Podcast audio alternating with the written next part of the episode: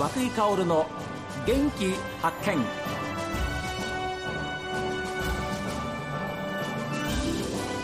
おはようございます。和井薫です。和久井薫の元気発見。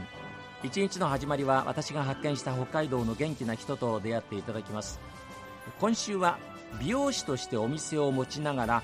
新たにオーガニック自然食商品の販売とカフェとして食事の提供も行うお店ソリソをオープンさせた高瀬康弘さんにお話を伺っています。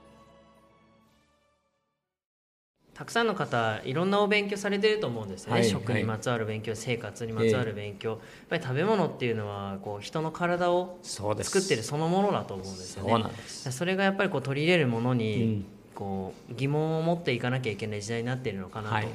まあ、時代こう、まあ、工業の発達とか、文明の発達、そういった部分でやっぱりこういろんな便利なものや食べ物が生まれてきてますけど、やっぱり保存が効くものですとか、はい、まあ、こう保存効かないのかなと思いきや賞味期限意外と長かったりとか、うん、やっぱりこうそういったものってどうして昔はそうじゃなかったのにそうなったんだろう。そうなんですよね、はい、それはやっぱりこう文明の発達という部分だと思うんですけど、うんはい、やっぱりそういった中にこう子どもたち、はいまあ、先日実家に自分の実家に帰って父が言ってたんですけれども、うん、まあ、僕もアレルギー持ってたりとか娘息子もアレルギーあったりとかするのも、やっぱりこう、まあ、父が言うにはお父さんたちが子育てをしてた頃はいろんなこう既製品やこう即席なものが出来上がったばっかりの時代だった、はい、その時は一生懸命その人たちが健康を意識して作ってきた、はい、だけど今はそこをもっと通り越した世界が食に飛び込んできてるよね、なるそれがお前たちの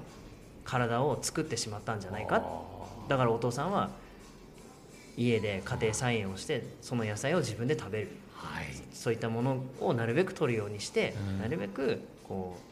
う自分の体や家族の体のことを考えた食生活っていうのを送るのは必要だと思うよというふうにやってますね。今その販売されている並べられているちょっと商品をですね、はい。えー、見させてもらってるんですが、はい、これマヨネーズですか、はい、卵を使わないベジタブルネーズ。そうなんです。はあ、今こう卵アレルギーのお子さんとかは増えています、はい、はい、ちなみに自分の息子も今5歳になりますけど、ええ、あのー少しずつ食べれるようにして今ゆで卵丸々1個は食べれるんですけど、はあ、生卵だったり半熟はもう一切食べれないんですよ、はあ、でマヨネーズもなんとか通常のものは食べれるんですけど、はい、やはりこ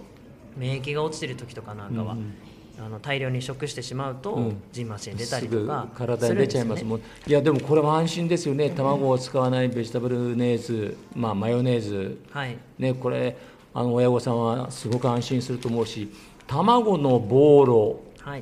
というこれお菓子ですか、はい、そうです、はい、これはもうあの小さいお子様向けですけれども。そうです。口の中に入れたら溶けるそうですそうです、ね、はい、はいはい。これもあの卵のボーロそうですね。アレルギーの部分考えてバレー症で作られてますし。あカルシはい、あえてこうカルシウムも豊富にこう取れるようにというふうにバランスを考えられて、えー、このメイシーちゃんのお気に入りシリーズっていうのはあのたくさんいろんなおやつがあるんですよ。メイシーさんのあのお気に入りっていうのは結構、はい、検索するといっぱい出てきますね。出てきます出てきます、えー、はい。その品揃えをあの豊富にあのさせてもらっててやっぱりこうお子様連れのママさんたちはかなり手に取ってそうでしょう、はい、買ってかれます、はい、それから子供の味覚をお米から、はい、ふっくりんこ。はい。はは。これすごい美味しいです。美味しいですディレクターも美味しいって言ってあなたも食べてるの？これ。あそうなんだ。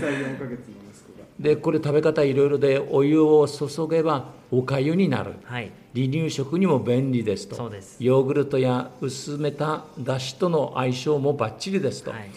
今こういう食べ物が出てるんですね、うん、函館北斗あ沢田米国店さん、はいはあ、ちゃんと北海道の企業お米屋さんが作ってらっしゃるんはい、そうです。それと僕ちょっとね興味を持ったんですけど オーガニックカレー、はい、中辛、はい、これいいですね、はい、そしてこれ植物素材だけでできてる。いわゆるプラントベースっていうふうによく言われるんですけれども、はい、はい、これはあの創建者さんというところが積極的に取り組んでるんですがプラントベース動物性成分食品素材を使わないで作る植物素材だけで作った、はい、そうです。やはりまあこだわりを持ったこれオーガニックカレーそうです。ということですか、はい、有機素材がふんだんに入ってます。はあ、巧みにブレンドした有機スパイスに有機トマトパウダーの酸味を隠し味に加えました。これだけで美味しそう。いや今こういうこうなんですね。はい。このあのオーガニックカレーはあの小麦を使ったこうカレールーですけれども、えー、やっぱり小麦のアレルギーの人も子どものこう頃って結構多いんですよね。でまあ、それこそ僕の息子もそうでしたけどアナフィラキシーショックを起こして病院に搬送されるとか、あのそういったこう重度の症状が出る子どもたちも多いんですよ。そばと似たような感じです、はいはい、なのでそういった部分も考えてあの、まあ、カレールーを使う人多いんで、うん、そうなると子供食べれないじゃないですか。そうです。そしたらその子だけ家庭でカレーを食べようとなったら違うものになってしまう可能性ありますね、うん、もしくは家庭にルーカレーが並ばない並ばない。お家になってしまいます、はいはい、なのでそこで今のこう僕らの考え方っていうのは、えー、グルテンフリーという言葉が最近また流行ってきてますね。あのグルテンというのは小麦をこう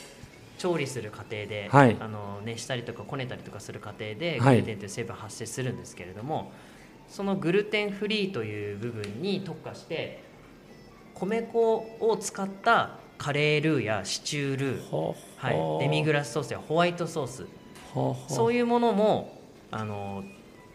販売させていただいてます。こ一説そのグルテンというのが、うん、あのまあ、過剰にこう摂取し続けることによって、えー、腸内免疫細胞をちょっとこう、元気なくしてしまう、うん、はい、それによってアレルギーのこう、発症率を高めてしまうというふうに一説言われているそうなんですね。えーまあ、そういった部分で今またこう米粉を使ったケーキやお菓子、うん、食事っていうのがすごく札幌中でもお店オープンされてます。はい、やっぱりこうグルテンって、まあ、本当にいいものでもあって悪いものでもあって、はい、はい、パンが決してダメなわけじゃないんですけれども、えー、やっぱり欧米食になってきたこの日本の生活本来日本人って米を食べて豆を取る習慣でしたから、はいはい、やっぱりこう飛び込んできたその西洋のものに少しやっぱり体が慣れていないですよね、うん、ある程度の、まあ、そういった部分をこう時代のこう変化で主に取るようになってしまったことがきっかけなんだと思うんですよ。なるほどね、はい、割合です。バランスですね。そうですよね、はい。